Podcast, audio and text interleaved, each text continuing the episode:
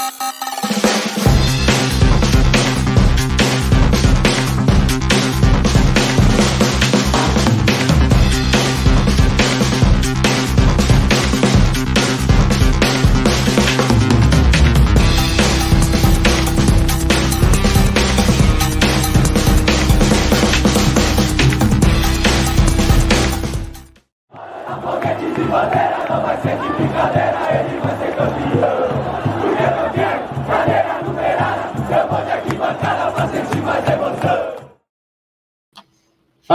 Do arquibancada, o que dizer aí, né? Perdemos nos pênaltis para o Água Santa 6 a 5 depois de empatar 0 a 0 O mesmo roteiro do jogo do Corinthians ontem, né? Deixou chegar nos pênaltis e perdeu nos pênaltis, incompetência total, né?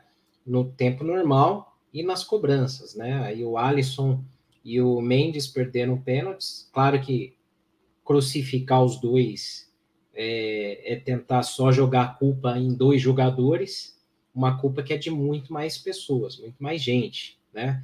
Então, antes da gente soltar aqui tudo que a gente tem que falar, é, vou pedir para vocês, claro, ajudarem a gente, que a gente não tem nada a ver com isso, né? Nós não contratamos jogadores ruins, o arquibancada não contrata jogador ruim, não arma o time mal e não falta com repertório tático. Então a gente pede para você deixar o like aqui para gente, para ajudar o canal a crescer mais, se inscrever no canal e a gente falar um pouco dessa de mais uma mais uma para conta, né? O São Paulino não pode ser feliz, é por lesão, é por eliminação, é por um monte de coisas aí, né? Então a gente vai falar um pouco de tudo. Tem culpa do Rogério, tem culpa de jogador, tem culpa do Casares, tem culpa do Belmonte. Então, é, já vou avisando aqui antes, né? Se você acha que tudo é culpa de um só, não assiste. Desliga, vai dormir, vai, vai jantar, não assiste, né? Porque é muito fácil jogar a culpa em uma só pessoa, em um só. Ah, foi o Mendes, foi o Alisson, foi o Rogério, foi o Casares, foi o Belmonte. Não dá para jogar a culpa em um só, né? Não dá para desculpar, por exemplo, ah, mas foi por causa das lesões. Não foi por causa das lesões. Isso atrapalhou muito também, né? Mas não é só isso. Ah, é por causa do, do dos pênaltis mal batidos. Não, não era nem para ter chegado nos pênaltis. Não era nem para ter chegado aí, né? Ah, mas pô, é culpa do DM que não recupera. Também, mas não é culpa só do DM. Ah, o Rogério também é fogo, o cara não arma o time e tal também é culpa dele, mas não é só dele. Então, se você acha que tem que passar o pano, como muita gente fala, para um ou para outro, esquece, nem assiste, né? A gente tem que listar todo mundo que está errado nessa história. Tem muita gente errada, muita gente, de organizadas a, a técnico, de presidente ao departamento médico, do fisiologista a jogador que não sabe trocar três passes. Então tem muita coisa errada, né? É, isso sem falar o parto que foi para muito torcedor aí tentar comprar ingresso e tal, que não conseguiu, mas eu nem vou falar disso, porque senão a gente vai perder o foco aqui de dar crítica para o time, né? Então, assim, tem muita coisa aí errada, né? Uh, o que, que já começa errado aí, né? O que a gente pode falar? Primeiro de tudo, né? É um elenco muito fraco, é um elenco muito meia-boca tem muito jogador meia-boca. E quando você tem muito jogador fora, machucado, porque além de tudo, São Paulo tem azar. São Paulo está amaldiçoado por lesões. Além de tudo, né? Tem a, a, a zica que dá do Galopo se machucar gravemente. Aí o Caleri fica fora. Os melhorzinhos do time vão ficando fora, né? A gente está com a quinta opção da lateral direita que não serve para nada, que tiveram que puxar do Curitiba e é fraco, que é o Natan. É, chega a dar até saudade e vontade de pedir Orejuela no time, para vocês terem uma ideia, né? É, na lateral esquerda, o Wellington não se firma, aí se machuca.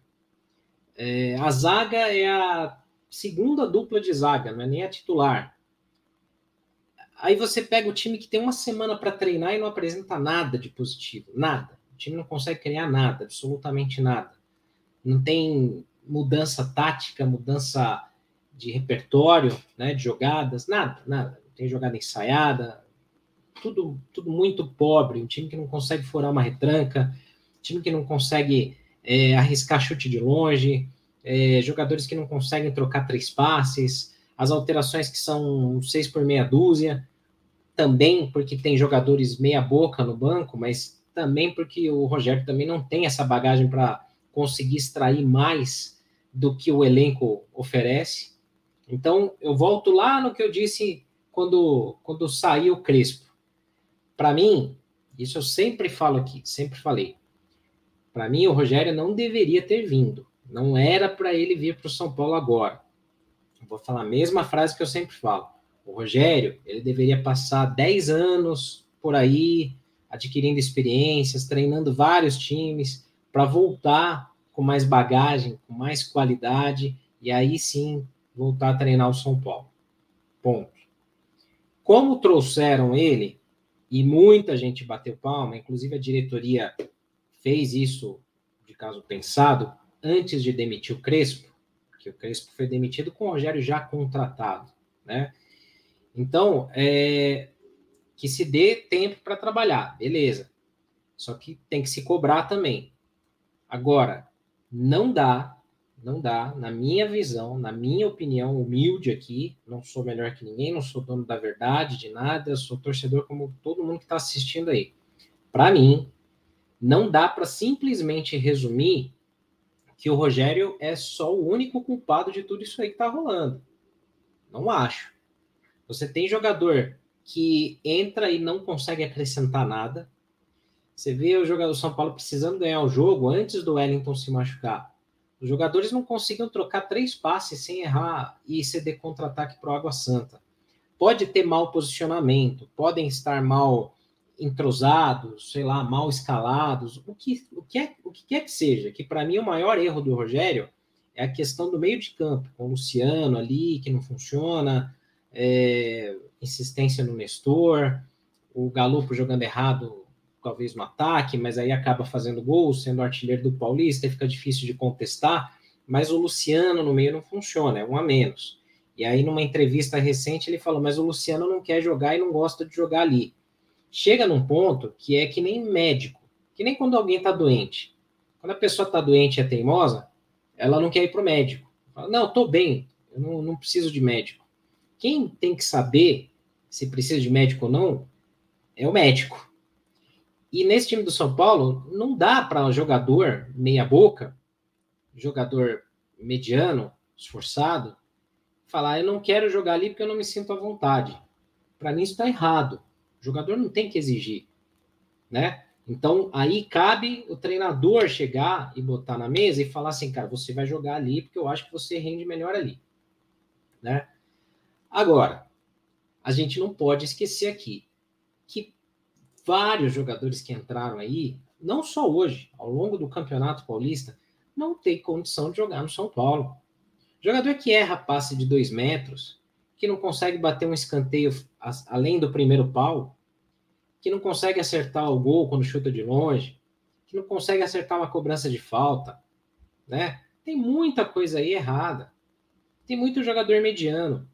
E aí existe também aí o outro, a outra parte culpada que muita gente esquece, mas só lembra nas eliminações, que eu acho errado lembrar só agora, que hoje muita gente vai criticar, mas teve muita gente aplaudindo a gestão do Belmonte e do Casares. Estão errados, fracos, endividando o São Paulo cada vez mais. Aí soltam nos assessores deles aí na, nas redes sociais e nas mídias aí, os assessores informais, é, narrativas ali do tipo, ah, o São Paulo está diminuindo a dívida. Com base em quê que está diminuindo a dívida? Está aumentando. Está contratando errado, está contratando jogador meia boca, né? Está fazendo acordo meia boca. Tem muita coisa errada. E aí, outra narrativa é aquela de que, ó, trouxemos todos o que todos que o Rogério pediu. Porque aí, e eu não estou falando isso em defesa do Rogério, não, porque eu ainda vou falar mais dele aqui, que eu acho onde ele tem culpa, na minha visão. Só que assim, muita gente pega aqui e escreve assim: ah, mas o Rogério tem todos os jogadores que ele pediu. Muitos do que ele, do, dos que ele não pediu, ele declarou em coletivas e muitos torcedores reclamaram: ah, ele está queimando o jogador porque ele não pediu. Então, assim, constrói-se essa narrativa para usar um treinador, e aí pode ser o Rogério, como foi com o Crespo, como foi com o Diniz, como foi com a Aguirre, como foi com o Cuca, com vários outros. Cria-se uma narrativa de que, ah, mas aí, puta, a culpa é dele, né, cara? Eu trouxe quem ele quis. A culpa é sempre do treinador, a diretoria está trabalhando. E sempre vem esse mesmo discurso. Lembra o Leco? O Leco falava assim: nós não temos, a diretoria não tem responsabilidade alguma nos resultados. Não tem. Quem é que endividou o São Paulo desse jeito aí, que tem uma dívida ferrada, que é muito maior do que essa que é declarada aí, né? São Paulo não tem poder de compra hoje para competir nem com o Santos, que já está ferrado e quebrado, né? É, então, assim, existe ali, claro, vai ter o torcedor que não quer saber de nada, que só quer saber de resultado, só analisa placar e fala, não, mas aí é Rogério você passa pano para o Rogério, a culpa é dele só. Eu estou falando aqui é que as pessoas acabam não querendo entender, só captam aquilo que elas querem, né? É, então, assim, tem culpa do Rogério, sim. Vou falar também aqui dele. Tem culpa da diretoria. E todo mundo passa um pano para a diretoria. Ninguém fala nada da diretoria. Todo mundo bate palma aí pro Casares e pro Belmonte. Meu presida, né? Meu diretor, né? A diretoria tá contratando. Os caras estão bem. Tá bem cacete. Não fazendo nada, né? É, fã-clube de jogador, meia boca. Cara, se fosse fã-clube do Miller, do Raí, do Careca, né? Do, do Rogério Ceni jogador, goleiro, né? É, do Dagoberto, beleza, vencedores. Mas fã-clube de jogador meia boca, mediano, jogador que, que faz, com perdão aí da má palavra, que eu sei que tem criança que assiste, né? mas que faz anos adocicado para renovar contrato, jogador que gosta de jogar para torcida, que dá carrinho na lateral na bandeirinha de escanteio, que faz oba-oba com o torcedor na mídia social, e aí o torcedor fica delirando, fica úmido, né? Batendo palma para jogador mediano, meia boca. Jogador que escolhe onde quer jogar. Paneleiro, jogador que escolhe quando quer correr e quando não quer não estou falando que esse time foi chinelinho, porque assim, os caras, até como falaram na transmissão, os caras correram até o fim do jogo, correram, correram errado, mas correram, tentam, porque é vergonhoso o cara chegar amanhã e o cara ser é, marcado como um cara que, assim, com todo respeito ao, ao Água Santa, que vem fazendo uma boa campanha, o São Paulo não pode perder para o Água Santa, independente de rivalidades aqui, o Corinthians não pode perder para o Ituano. Olha, olha a, a, a, folha salarial dos times. Folha salarial, cara, não quer dizer qualidade, claro que não. Mas assim, o investimento que existe nesses times é, é, não deixa, não pode deixar com que esses times percam para esses times menores. O Palmeiras também, tudo bem que o Palmeiras é uma outra realidade, um outro universo e tal, e, e, ganhou e passou e tal, mas o Palmeiras também passou um certo aperto lá com o São Bernardo, mas ganhou. O Corinthians fez vexame ontem, o São Paulo fez vexame hoje, o Santos vem fazendo vexame. Onde é que vai parar? Então, é, é como disse o Mano no estádio 97, né? É, se vai ficar nesse discurso que, ah, mas pô, é, cara, hoje não tem mais time bobo e ah, mas hoje os times do interior também são fortes. Beleza, são, fazem um bom trabalho. Mas então, para que que você tem uma folha salarial de milhões e se afunda cada vez em, em dívida ou tem que ficar negociando o rim, o fígado para renovar com o jogador meia boca? Né, porque o cara faz doce para renovar, e vários, não estou falando do Luan especificamente, estou falando de vários ao longo dos anos, né? Para que, que você gasta muito com jogador assim, se a entrega dos resultados dos caras também é pior do que do elenco do Água Santa, do Ituano e do São Bernardo? Não é mais jogo você gastar muito menos e trazer, então, todo um elenco de um São Bernardo? Né? É claro que não é assim que funciona, não é FIFA Manager, não é modo carreira do FIFA, não é futebol manager, não é videogame, né? Mas assim, o São Paulo é, um amigo meu me disse, Beto Casella, do Mundo São Paulo, que fazia comigo, né, o Mundo São Paulo lá com, com o Renato Souza e eu. Ele falou assim outro dia, e é verdade. Ele falou assim, cara, não existe um setor do São Paulo hoje que você pode pegar e falar, puta, essa área tá funcionando. Não tem nada no São Paulo que funciona bem. Só se o torcedor não funciona, Venda de ingresso não funciona, departamento médico não funciona, fisiologia não funciona, comunicação não funciona, porque você vê que não tem ninguém para dar satisfação para torcedor de problema da, desses que passaram, de contusões, de venda de ingresso, de, de, de lesões e tudo mais. Estão cagando para o torcedor do São Paulo, né? Então, assim, não tem nenhum setor que funciona no São Paulo. O São Paulo era modelo, era um clube que era excelência. O São Paulo era modelo, é, é, era tido como um clube europeu na América do Sul, porque sempre foi um clube muito profissional, com pessoas muito boas. O que, fizeram com essas pessoas? Mandaram embora por ego, por vaidade, porque fulano não gosta do ciclano e o Beltrano acha que o outro vai garantir mais votos e põe amigo dele no cargo em todas as áreas, todas as áreas do São Paulo.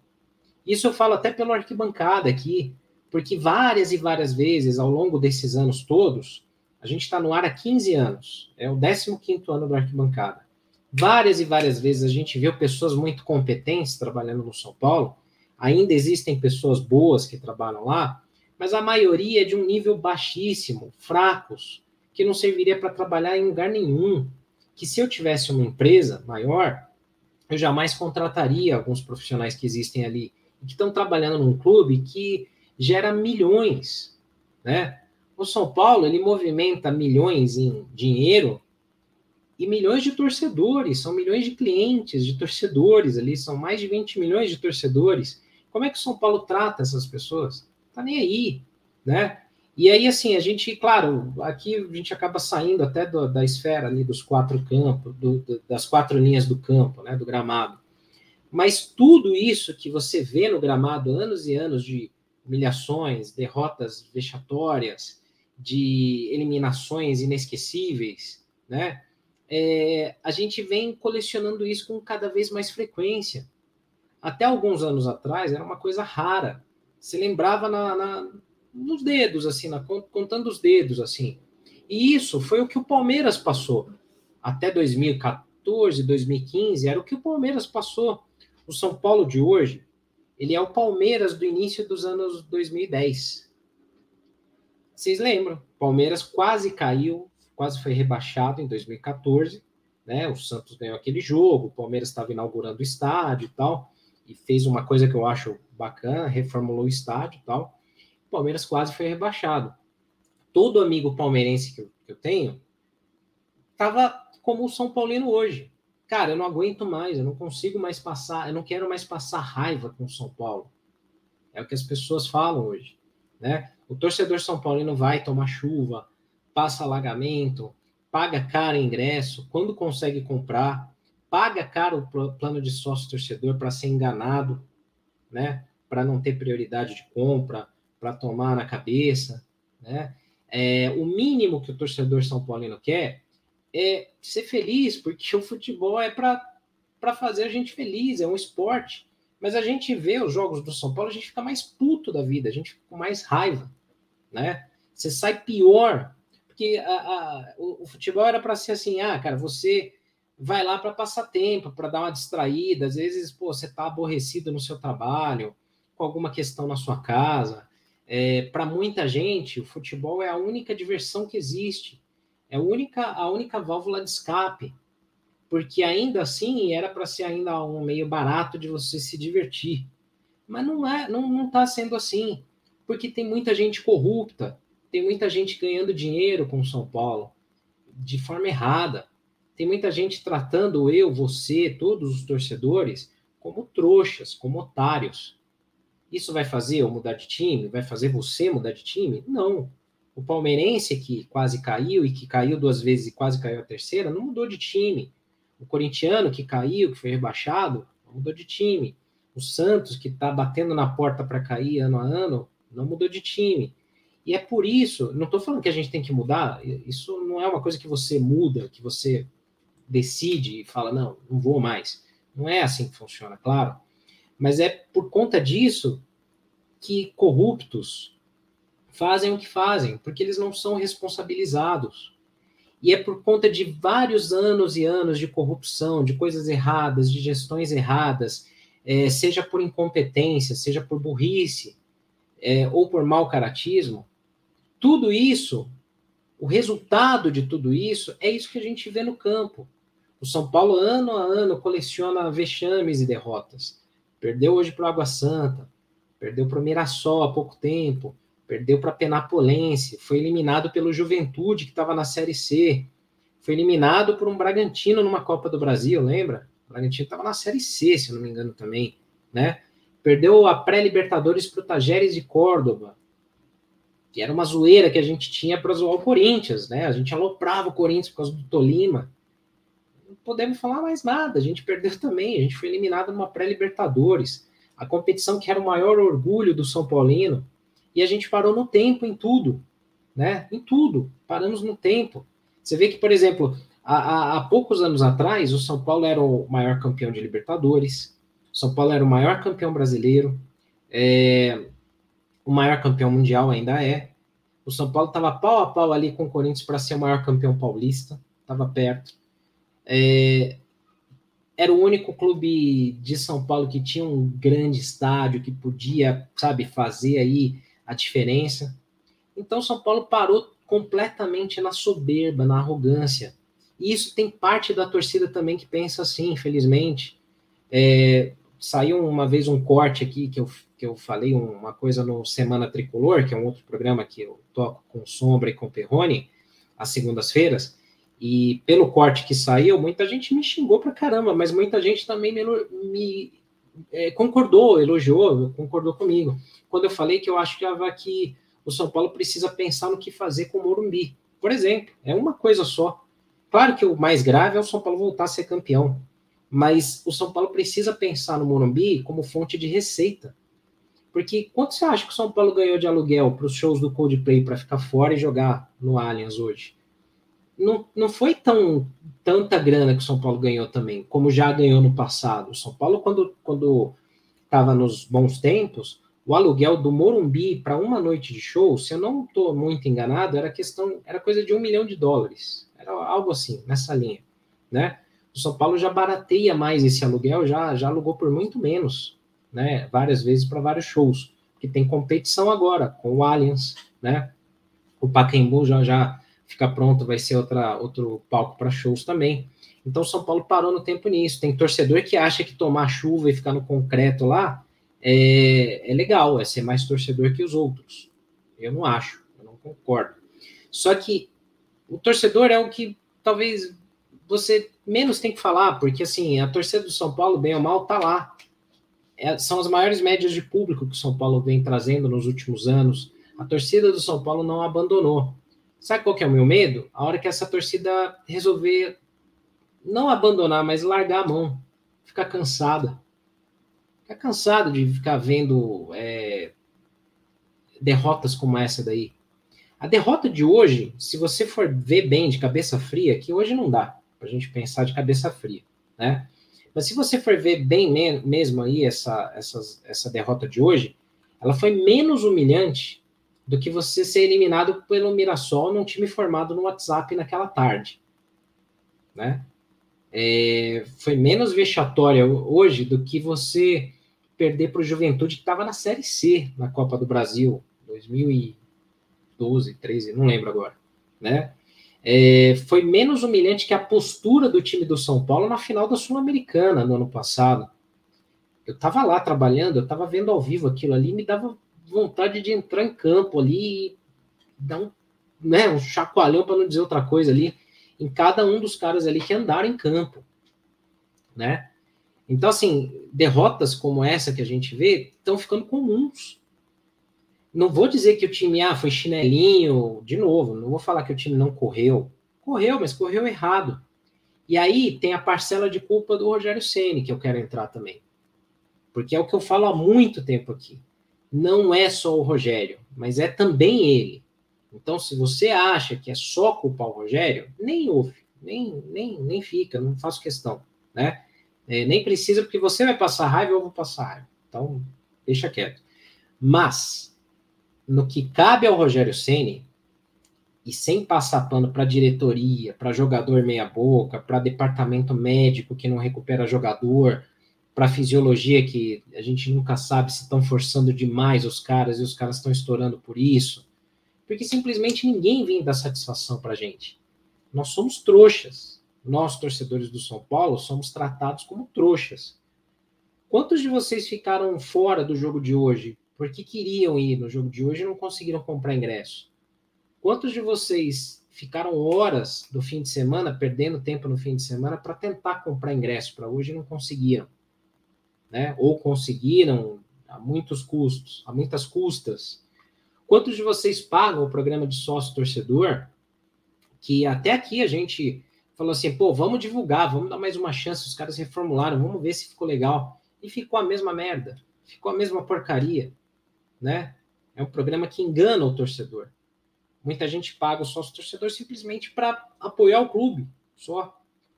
Agora, tudo isso aí que eu falo, claro, isso aí traz como, como é, reflexo e resultado você não ter grana para trazer bons jogadores, você ter que se endividar mais ainda para trazer jogadores meia boca, que vão ganhar muito, porque o mercado está inflacionado, né? Você não tem como competir com Flamengo, Atlético, Palmeiras, não tem, não dá. Só que aí tem outra coisa, que é o que eu falo do Rogério Ceni. Se você tem um técnico que é de primeira prateleira, o cara que é pica, o cara que é com perdão, é uma palavra de novo as crianças que assistem, desculpa, mas se você tem um treinador foda, né? Esse treinador consegue extrair, consegue fazer milagres às vezes, ou consegue fazer com que jogadores meia boca muitas vezes se superem. Ou você consegue é, armar o time de uma forma que ele fica competitivo, mesmo com jogadores meia boca. Né? Agora, o Rogério, de novo eu falo, o Rogério não era para ter vindo. Mas a gente não sabe também se talvez ele foi o único que topou essa roubada aí. Porque você vai trazer um técnico que vai chegar, como de novo, como diz o Mano do estádio 97 sobre o Lázaro no Corinthians. Você vai trazer um treinador que está deslumbrado porque ah, agora eu sou técnico de time grande, que vai baixar a cabeça para tudo aquilo que a diretoria falar e entregar, cara, eu, eu, eu acho que é muito pior até. Eu não sei o quanto que é, quanto que é pior. Mas eu acho que assim, você trazer um cordeirinho que vai baixar a cabeça para tudo que a diretoria fala, que aceita tudo, que não pede reforço, que não bate de frente, que não briga, que não expõe problemas, eu acho que é pior. Porque aí é, todas essas sujeiradas, as coisas erradas, a gente nem fica sabendo e a gente não vai saber nunca, né? Então o Rogério, para mim, para mim, eu acho que ele poderia ser um excelente diretor de futebol, sabe? Ele seria o cara que ia mandar. Eu daria a chave do CT de Barra, da Barra Funda ou de Cotia para ele, para o Morumbi. Falava, Rogério, preciso de você aqui para me ajudar a reformular o São Paulo Futebol Clube, o futebol do São Paulo né? E a gente vai dar foco aqui, você vai ser o cara que vai comandar isso aqui. Manda prender, manda soltar, manda demitir quem você quiser, você tem moral para fazer isso aí. Cara, você conhece isso aqui melhor que ninguém. Agora, como treinador, isso faz tempo que eu falo. Por mais que eu seja a favor da permanência de treinadores, pelo menos uma temporada cheia para o cara trabalhar e no fim da temporada a gente vê qual que é o resultado, até porque no meio da temporada, muitas vezes, se você tira um treinador, o efeito é pior, né? Até financeiro. Eu acho que o Rogério não era para ter vindo para ser técnico. Só que qual é o treinador que vai topar? Qual, qual é o treinador bom que vai topar vir para o São Paulo para pegar essa roubada aí? Que a diretoria sai contratando sem, que, sem querer saber se o treinador quer ou não quer Ó, tá aí, tá aí o Alisson para você, olha aí, parabéns, escala o Alisson aí, tem aí o Caio Paulista para você, ó, faça bom proveito do Caio Paulista, hein? Ó, o máximo que a gente pôde trazer foi o Wellington Rato, que é um jogador que até vinha regular, tá mais até acho que desgastado fisicamente, né? É, mas assim, o melhorzinho que a gente vai trazer é o Wellington Rato. Não vai trazer o Lucas Moura, esquece. Muita gente xingou o Lucas, né? Falou, ah, o Lucas não quer vir e tal. Se eu tivesse no lugar dele, eu não viria. Eu não viria para São Paulo. Sou São Paulino, doente, apaixonado pelo São Paulo. Mas eu, no lugar do Lucas Moura, não viria. Sabe por quê? Se ele cai numa roubada dessa daí, com um time mal montado, um time ruim e tal, perde para Água Santa, Lucas Moura é apedrejado, ele vira o alvo, ele vira o foco. É, o pipoca, como chamavam Luiz Fabiano, como chamaram o Kaká, como chamaram o Rogério Ceni, como chamaram França e outros tantos, né? Então, hoje é como disse o Beto Casella, outro dia, como eu comentei no início, o São Paulo não tem nenhum, nenhum, absolutamente nenhum departamento hoje que você olhe e fala, caramba, o São Paulo está funcionando bem, pelo menos nisso. Não tem nada. O futebol feminino é, é tratado de uma forma errada. Não é o foco principal do São Paulo, não é. Mas assim, há pouco tempo a Formiga saiu falando dos uniformes que eram reutilizados. O basquete é um projeto que, cara, eu acho legal ter um esporte diferente ali para São Paulo e tal. Mas assim, uh, ele não é autossuficiente. Ele não é autossuficiente financeiramente ainda. Então, esses recursos são consumidos de outras áreas do futebol, que é o que mais traz dinheiro para o clube, né? É... E se o futebol tivesse sendo tratado minimamente de um jeito profissional, beleza, a gente podia falar, pô, está sendo reformulado, São Paulo está passando por uma reformulação, vai levar alguns anos e tal, mas a gente vai voltar a ganhar porque a gente está vendo evolução. Só que a gente não vê. Ano passado, ensaiou, parecia que tinha uma, uma coisa sendo construída. Porque ano passado, claro, todo mundo ficou muito puto, todo mundo ficou muito frustrado com a derrota, principalmente da Sul-Americana, né? A do Paulista também. Mas a da Sul-Americana acho que foi mais doída, né? Porque o São Paulo deu foco e tal, e tinha totais condições de vencer. Não venceu. Só que aí você pensa assim, porra, ano passado, beleza, o São Paulo tinha um elenco meia boca, é, muitas lesões também, e o São Paulo conseguiu ser vice-campeão paulista, perdendo para um Palmeiras que, pô, queira ou não, a rivalidade não vai deixar, mas é o Palmeiras é um time, se não for o melhor, é um dos dois melhores do Brasil, né? É, e aí a gente conseguiu ainda algum resultado que não era esperado, tipo a semifinal da Copa do Brasil. Ninguém esperava que o São Paulo ia chegar. O São Paulo eliminou o Palmeiras, beleza. Então parecia que algo estava sendo construído. Mas o porquê que eu, eu não jogo 100% da culpa no Rogério? Não é só porque eu acordei com vontade de falar mal da diretoria, até porque eu falo mal da, da gestão do São Paulo desde que o Arquibancada, o, o Arquibancada nasceu em 2008 porque não concordava com a, os mandos e desmandos do Juvenal. Lá em 2008, o São Paulo tinha, o São Paulo ainda era pentacampeão brasileiro e foi campeão, é, ex-campeão brasileiro depois do arquibancada ser criado. Tinha gente que xingava a gente, falava, tá vendo, seus cornetas, não sei o quê.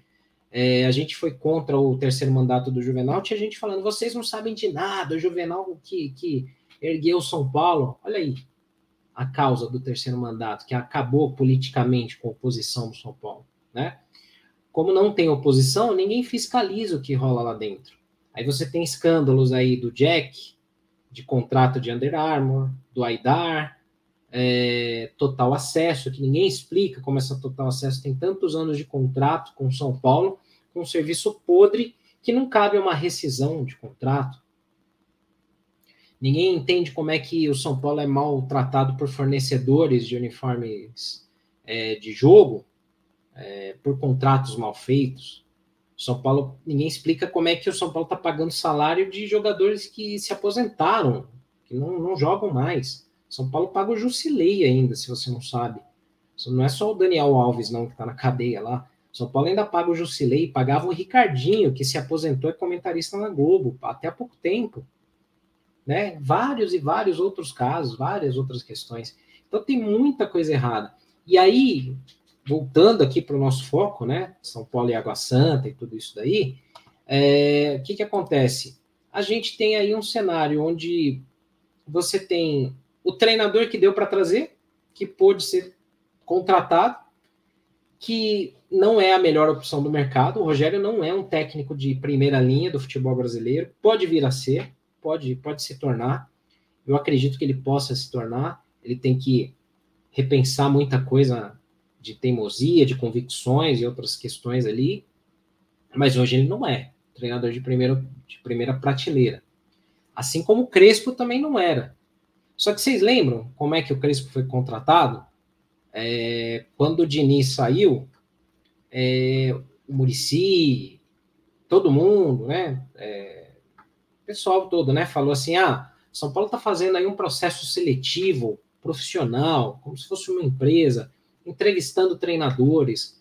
Claro que a gente não pode contratar o melhor de todos, mas a gente está entrevistando um cara que vai chegar e entender o momento do São Paulo e a gente vai trazer esse treinador e ele vai ter o respaldo.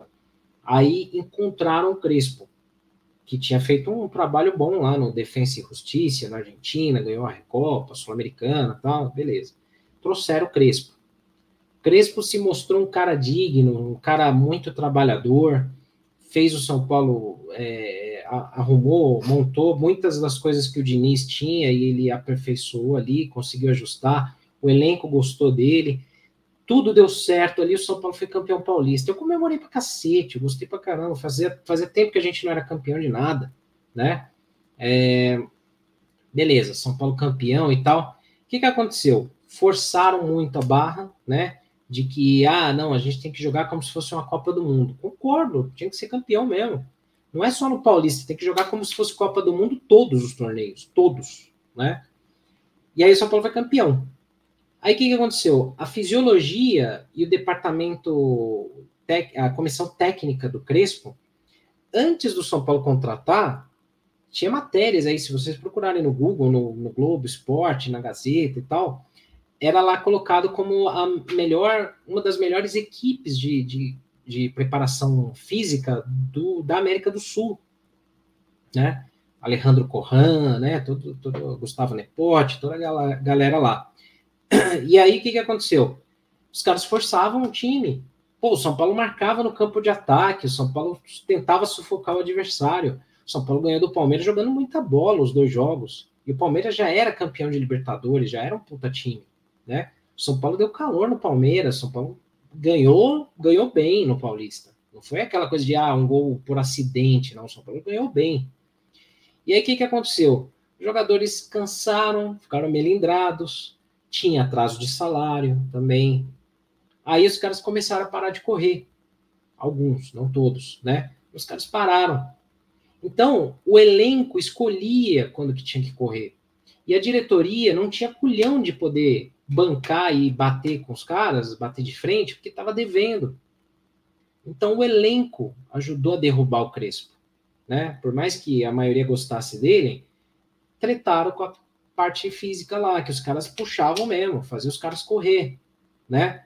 E aí, vocês veem aí um pouco das entrelinhas nas coletivas. Quando o Rogério, acho que foi logo que ele chegou, né? Ele falou numa coletiva lá, e eu não sei se isso foi para o Luan foi para outro jogador, né? Que foi o seguinte: ah, pô, quando eu era goleiro, cara, e eu me machucava, eu ficava no refis o dia inteiro, a noite, quase a noite inteira se me deixasse, porque eu queria voltar para jogar. Aí você chega aqui uma e meia da tarde, o cara tá indo embora. Pô, isso é de deixar qualquer um pé da vida, né? Então, assim, é, você via como tinha ali uma, uma, um certo, ah, deixa rolar pro elenco. O elenco fazia o que queria. Então, se tem um ponto positivo do Rogério, é que ele cortou isso daí. Parou com essa palhaçada de elenco querer mandar. Só que o problema é que o Rogério, ele não é um técnico de primeira linha. Então ele não é, por exemplo, como foi o Luxemburgo na época do auge do Luxemburgo, que ele era ele tretava com o elenco, ele era maior que o elenco e ele botava os caras no lugar deles. Tipo como o Rogério tenta fazer, né? Então ele falava, ele não deixava ninguém crescer. Só que o Luxemburgo, em campo, ele era um treinador de primeira linha. Então por isso que eu falo, o Rogério ele pode vir a ser um cara muito bom aí como treinador, quando ele estiver nesse nível de primeira linha e com a personalidade dele, não deixar o jogador se crescer para cima dele. Hoje no São Paulo ele faz isso porque ele tem uma puta moral no São Paulo, porque ele é um ícone no São Paulo como jogador. E eu torço muito para que o Rogério consiga um título no São Paulo, para ele poder se tornar um cara de primeira linha. e não deixar jogador se crescer. Porque, pô, quem, quem. Você vê muita gente que foi a favor aí do, do caso do Patrick. É, o Luan tá fazendo um puta doce para renovar contrato e tal, não sei o que e tal. E muita gente prefere ir a favor de caras que fazem esse tipo de postura do que de quem tá colocando ele no lugar, né? Só que eu entendo que a, a bronca no Rogério é porque ele não corresponde em campo também. Porque você vê, por exemplo, o São Paulo teve uma semana para treinar e não apresentou nada, nenhuma evolução. Aí não tem como defender o, o, o, trabalho do Rogério. Tudo bem, pô, tem muita gente machucada, tem, tem, tem muito cara ali que é meia boca e tal, mas minimamente tem que ter ali uma coerência tática no time, né? O time tem que mostrar mais que isso. Não dá para simplesmente jogar também toda a culpa de que, ah, porra, eu tenho 13 desfalques. Claro, se você tirar 13 jogadores do Palmeiras, o Palmeiras vai enfraquecer. Mas será que o Palmeiras não vai ter um, uma, um, um esquema tático mais coeso? Mais, mais sólido? Né? É, então, eu ainda fico dividido nessa questão simplesmente por esse ponto. É, você tem muitos desfalques, e além de tudo, além da incompetência, além de todos os erros, tudo aquilo que está dando errado, o Rogério, o Rogério, o São Paulo tem azar. Como é que você explica o, o, o Galopo, no melhor momento dele no São Paulo, o cara se machucou. Pô, o Caleri, Caleri já vinha com dor no tornozelo, os caras não estavam tratando bem. No jogo contra o São Bernardo, o cara cai em cima do tornozelo do Caleri, cacete. É muito azar. O Ferrarese, Ferrarese, no melhor momento dele, a zaga redondinha ali, paredão, Arboleda e Ferrarese jogando muito. Os dois se machucaram, mano. O Arboleda, o pessoal divulgou que era uma tendinite. Quanto tempo o Arboleda tá fora, cara? Então, assim, tem muita coisa errada que não dá para só jogar no, no, Rogério. Ele, o Rogério é culpado de, dessas questões que a gente está falando aqui de, porra, o time treina uma semana e não entrega nada, cara. Os caras não fazem uma triangulação, não tem uma jogada ensaiada. É sempre o mesmo esquema com o Luciano no meio, os três é, os dois pontas e um na frente. Muda, faz um 4-4-2, faz um, um 3-5-2, tenta alguma coisa diferente. 3-5-2 nem dá, porque não tem zagueiro para isso, né? Mas tenta mudar um pouco a, a, a, disposição tática, tenta testar outros caras, fazer uma mudança, senão o time vai ficar manjado.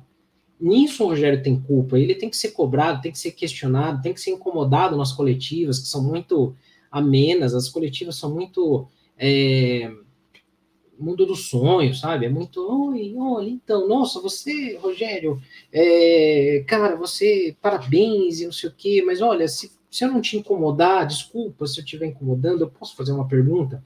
Não, cara, tem que incomodar, a pergunta é para incomodar, senão você vai ser é, fazer assessoria institucional, né? Jornalismo não, não acho que é isso, né?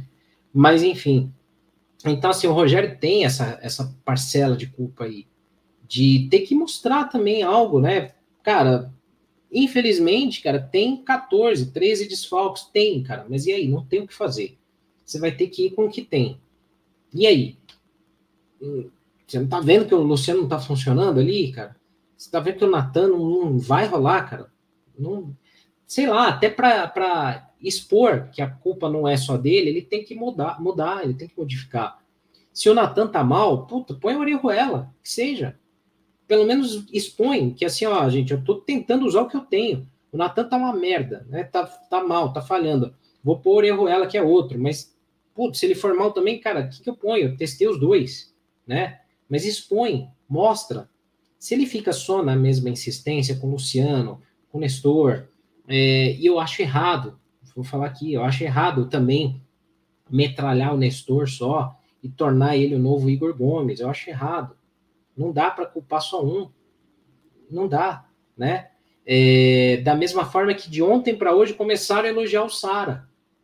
Gabriel Sara, que saiu também aqui criticado, e aí o Atlético de Madrid está querendo, está interessado no Sara, e apareceu um monte, o Alameda em Cotia.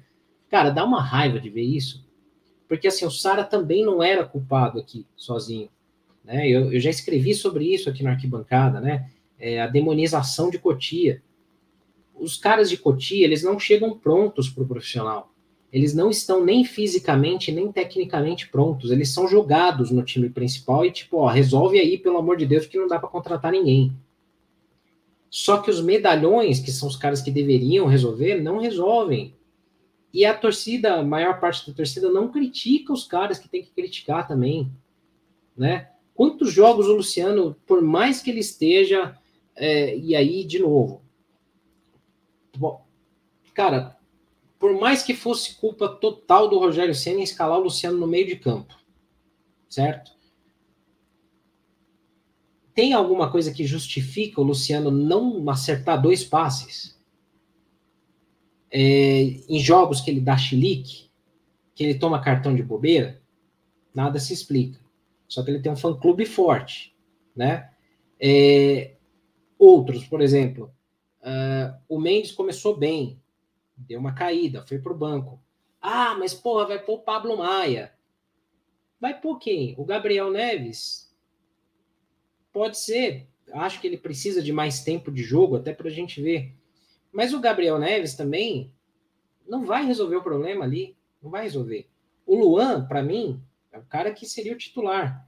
Mas aí também você vai premiar o cara que tá naquela de, ah, não sei se eu vou renovar, não sei se eu quero renovar, Aí joga para a mídia, ah, não sei se me querem aqui. Ah, pelo amor de Deus, cara, você passou dois anos no estaleiro machucado, com vários, várias questões extra-campo aí, é, e o São Paulo manteve, né, o Luan.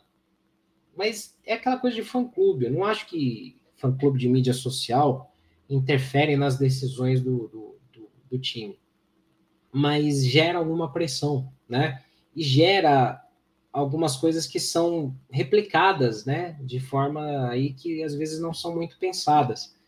Por exemplo, como eu falei, é, muita gente ouviu, simplesmente ouviu que alguém falou, ah, o São Paulo está reduzindo a dívida.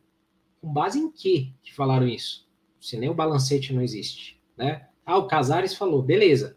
E então, tipo, se outra pessoa falar que, que viu o o Morumbi com asas voando em cima do estádio do Morumbi também se acredita, né? É, tem um, um, cara que ele é bem envolvido lá dentro do Morumbi, que até estou querendo convidar para fazer uma live aqui na arquibancada. Ele trabalha no mercado financeiro e ele, em cinco minutos, ele explicou uma coisa que eu falei assim: não é possível, cara, ninguém está vendo.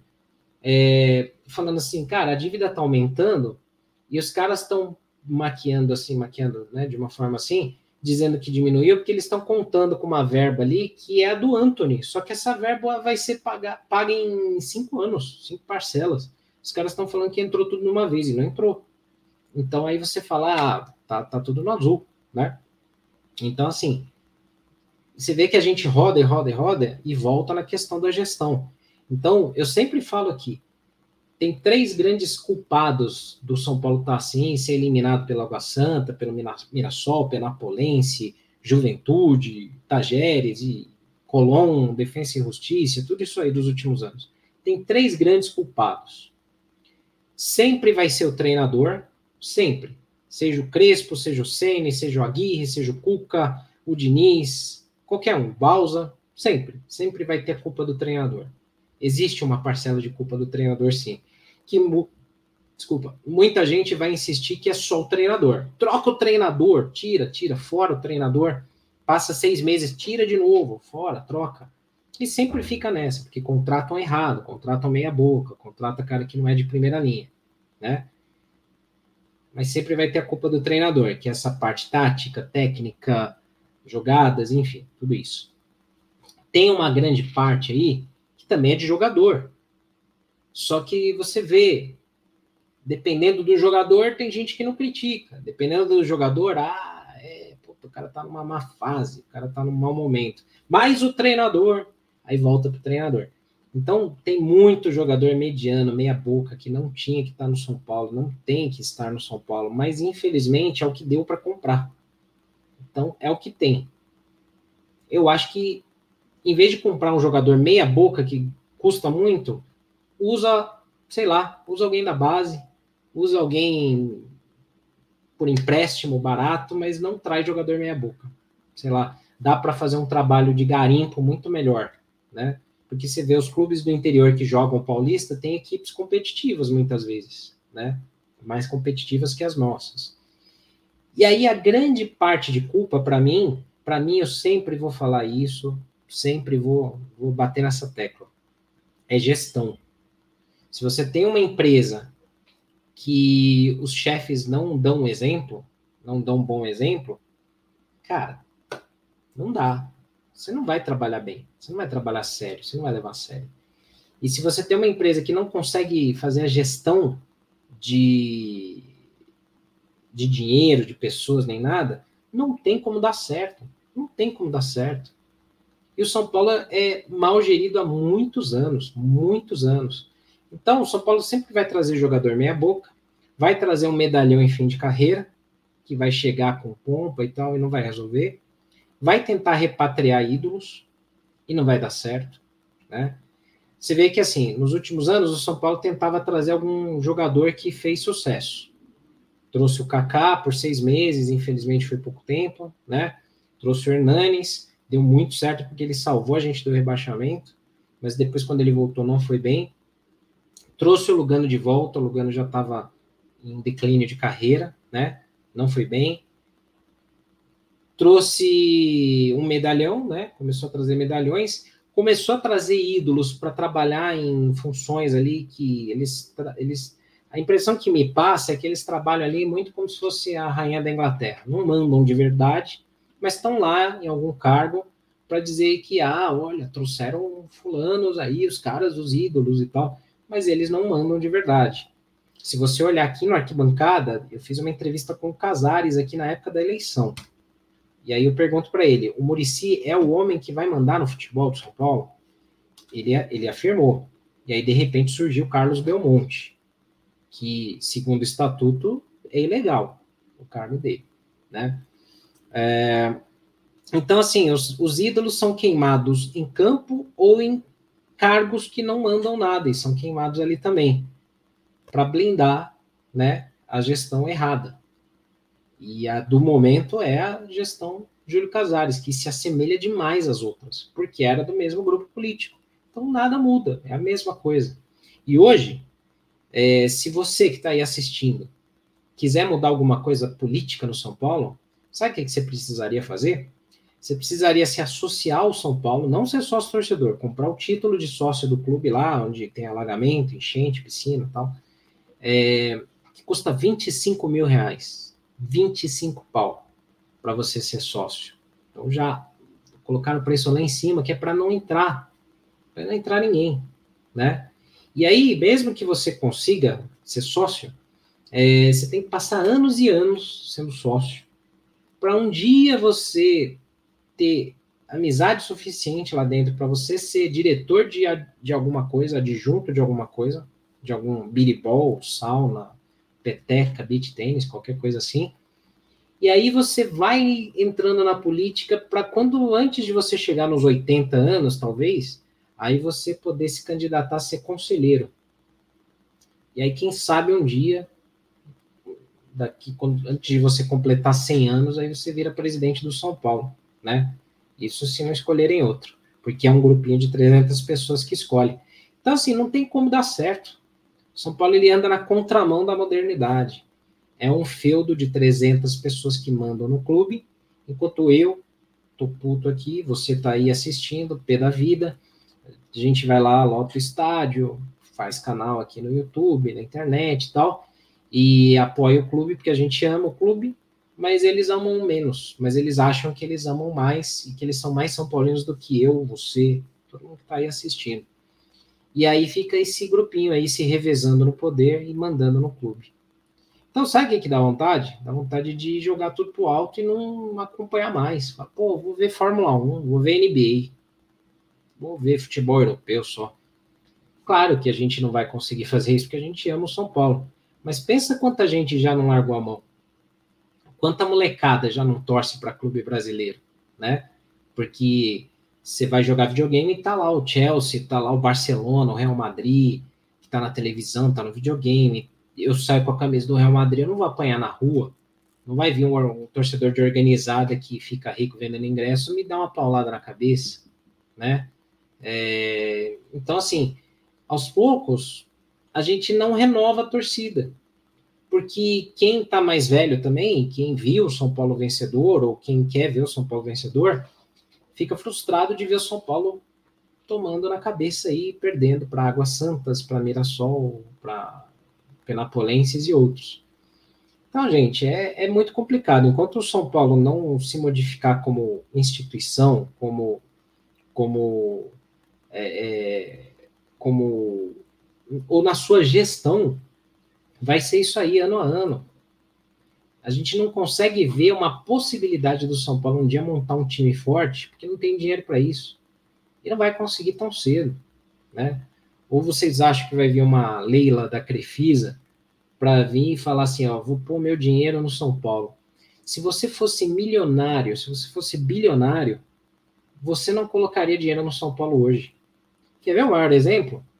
Dois, dois exemplos. O sócio torcedor, que a gente põe dinheiro e não vê retorno, a gente é tratado como idiota, a gente é enganado. E agora tem o banco, né? Você colocaria o seu dinheiro no banco do São Paulo? Quem que vai administrar?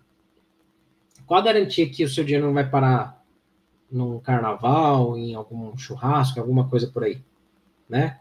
Porque esse ingresso vai parar, né? Ingresso que era para você comprar para ir no jogo de hoje, você não conseguiu comprar porque estavam vendendo por aí meia entrada a 150, 200 pau. Quem é que está ganhando com isso, né? Então, são perguntas que ficam no ar. Aí, claro, é muito mais fácil falar que a culpa é só do Rogério Ceni, fora Rogério. Aí daqui a, a, dois meses, quando ele for demitido, porque ele vai ser demitido em breve, isso aí não vai, não vai fechar o ano do São Paulo, né? Vamos colocar nele, né? A culpa só nele, só nele, né? Ele tem culpa, mas vamos colocar só nele. Aí vai entrar um Celso Rotti aí da vida, vai entrar qualquer outro treinador aí meia boca, e o time vai correr, vai ganhar dois, três jogos, a galera vai falar, tá vendo, não sei o quê. Aí vai começar a cair de novo. Daqui a seis meses, fora Celso Rotti, fora Fulano, fora Milton Cruz, fora Fulano. Qualquer um, vai ser sempre essa mesma coisa. É igual, é tudo igual. É tudo igual. Você vê, pela primeira vez, mantiveram o treinador por mais de um ano. Pela primeira vez em muito tempo, né? O Diniz tinha ficado muito tempo também, né? Coincidentemente ou não, com o Diniz, o São Paulo ainda não estou nem elogiando ele, porque eu não gosto do trabalho dele. Mas assim, quando o Diniz teve tempo, o São Paulo teve vários vexames, mas o São Paulo quase ganhou um brasileiro. Com o Rogério, com muito tempo, o São Paulo teve muitos vexames também, mas quase ganhou uma Sul-Americana. E o Paulista. É, mas vocês percebem que não muda muita coisa entre você manter muito tempo um treinador ou demitir a cada seis meses no São Paulo? Porque o problema não é treinador somente. É a estrutura corroída, podre. São Paulo é podre por dentro. Você já pegou um tomate podre, uma laranja podre? Ela por fora é até bonitinha, ela até parece conservada. Você mexe nela, assim, você descasca, ela tá cheia de bicho, ela tá podre, corroída. O São Paulo, politicamente, estruturalmente, ele é assim. Ele tá podre. É gente com cargo que não tem que ter, é amigo de amigo em cargo, é indicação de fulano, é cara de uma de uma especialização em uma área que não tem nada a ver, mas porque estão devendo favor. Você deixaria um, um, um, advogado operar o seu cérebro, fazer uma neuro, uma cirurgia é, no seu cérebro ou de alguém da sua família, né? Você deixaria um neurocirurgião é, administrar, é, sei lá, o seu dinheiro no banco, seus investimentos? Por que, que no clube de futebol pode? Né? Por que, que tem cara que é, vai lá trabalhar meia hora por dia, umas horinhas por dia lá, e que é o abnegado, o cara que tem a empresa dele, mas ele vai lá fazer social na piscina, na sauna lá, e o cara tem cargo de adjunto, de diretor de alguma coisa lá, e esse cara aí tem um baita do poder. Então, assim, você acha que um clube desse vai para frente de alguma forma?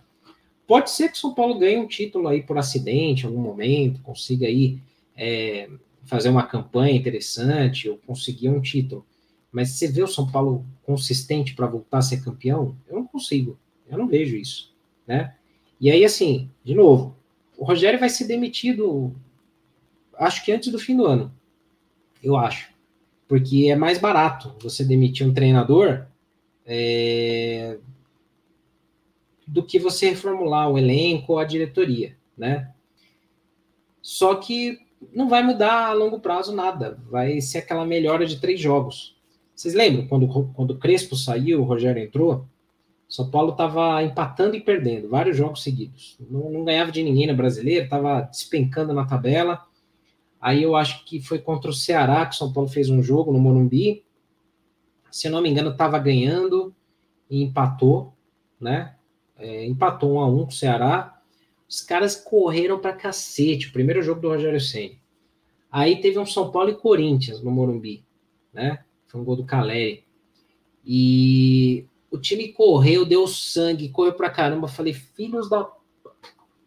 Falei, os caras não correram semana passada com o Crespo e hoje os caras estão voando, mano.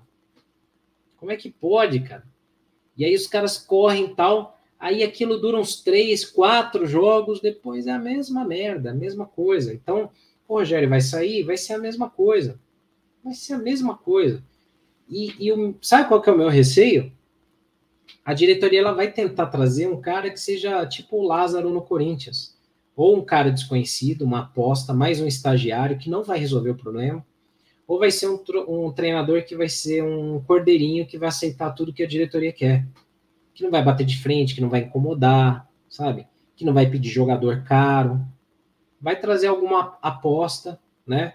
A galera vai aplaudir porque não aguenta ouvir o Rogério mais, e aí esse cara vai durar seis meses, no máximo, né? E vai ser a mesma coisa. Então a gente está no Dia da Marmota lá, o Feitiço do Tempo, aquele filme antigo, né? Enfim, é isso. Então, ó, para não me alongar mais, fomos eliminados do Paulista nos pênaltis. É, não crucificaria aqui o Alisson ou o Mendes porque bateram mal os pênaltis. É, mas o Alisson, por exemplo, é um dos jogadores que não é para ser o cara que vai mudar alguma coisa no segundo tempo do São Paulo. Não dá, não dá para confiar que o Alisson é o cara que vai mudar. É... Não dá para um time de Série A profissional ter esse número de lesões que vem, que vem tendo, né? Algumas são por azar, totalmente azar, mas outras é, são de diagnósticos errados.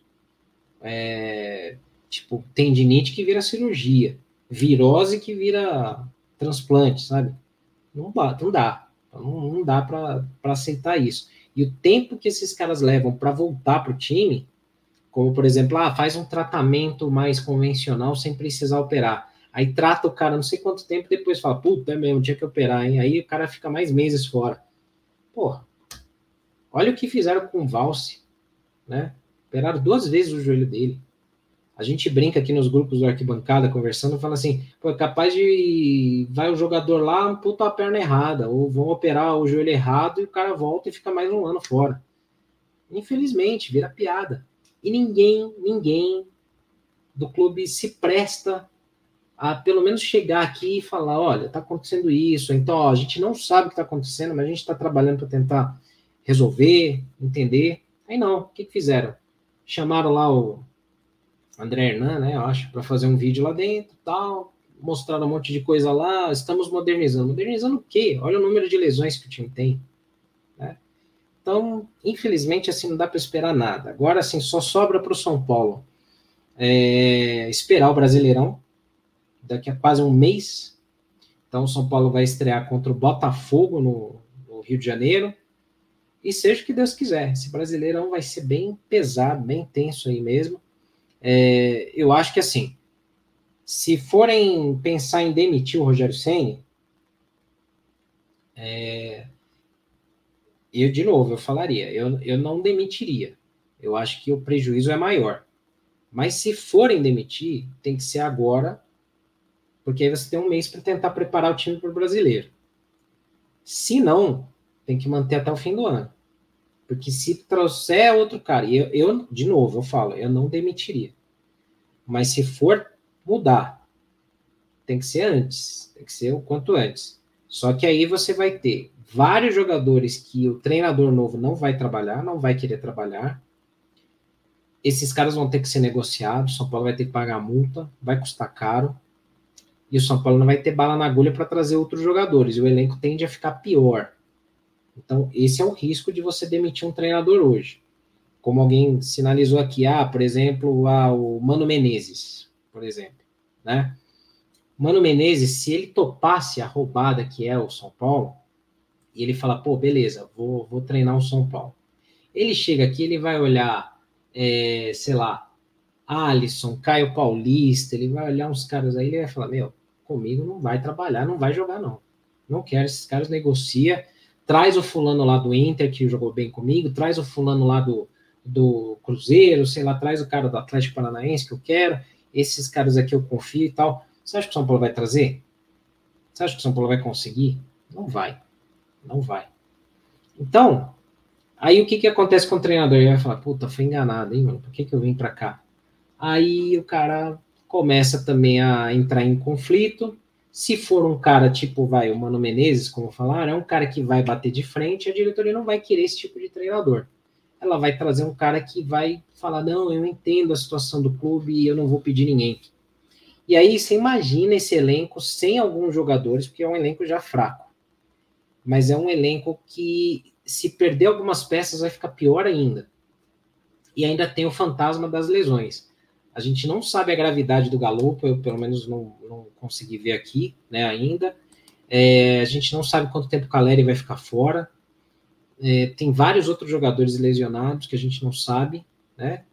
E, cara, é bem difícil, é bem difícil. Enfim, só posso desejar para vocês que vocês tenham um restinho de, de noite aí mais tranquilo possível. Não vai ser, eu sei. É, não vou estender aqui a live fazendo votação, nem nada de, de, melhor em campo, nada do time, de atuações, nem nada. Depois a gente posta aqui, algumas pessoas votaram, né? Mas essa live aqui foi muito mais para desabafo de opinião e ao longo da semana eu vou vendo os comentários aqui nos vídeos também, né? Claro que eu estou lendo o chat também, não vou. Hoje eu não vou ler o chat todo, né? Como eu faço sempre, porque senão a live vai durar duas horas e vai ficar muito longa. Mas eu li todas as mensagens aqui, então já deixo um abraço aqui para muitos, né? O Lucas, Rodrigo Yamaoka, o Silvio, né? O Galvão lá, torcedor de esporte, amigão. César Lima, o Ricardo de Oliveira Pereira, o Thiago Rinaldi, Crib Laviche, 299, o Diego Martins, é, Vanderlei Mota, que é membro aqui do canal, assinante do canal, é, todos os outros né, que participaram aqui desde o início, Rafael Godoy, Gilson Dias, Edson Fabrício, André Belmonte, enfim, todos aí que estão online aqui com a gente até essa hora. Mas é isso, galera. Eu não vou ficar estendendo muito mais aqui. É, agradeço vocês terem ficado aqui, deixando o like, se, se inscrevendo no canal também. E a gente vai agora ter que fazer lives com entrevistas e bate-papos, porque agora o São Paulo só joga no Brasileirão. Então vai demorar um pouquinho aí para a gente fazer live pós-jogo, vamos dar um descanso nesse ponto. Vamos fazendo outros conteúdos, então sigam aqui o Arquibancada. Amanhã tem o Semana Tricolor ao vivo, né? Já que o jogo foi hoje, né? Segunda. Então, amanhã, a partir das 8h40, eu estou com Sombra e com Perrone ao vivo para a gente falar dessa nhaca toda aí, né, de hoje, e de muito mais coisas erradas aí. Essa, para mim, pelo menos a minha crítica, que sempre vai ser aí a gestão do São Paulo também, beleza? Então, galera, muito obrigado aí. Na medida do possível, tentem, sei lá, assistir um filme aí, dar uma, uma descansada, relaxa um pouco aí, porque se ficar com a cabeça só no São Paulo é só raiva, né? Então, Ninguém merece isso aí, não. Beleza? Bom descanso a todos aí. Amanhã a gente se vê no Semana Tricolor ao vivo. Abraço. Boquete não vai ser de brincadeira. Ele vai ser campeão. É cadeira numerada. Aqui mais emoção.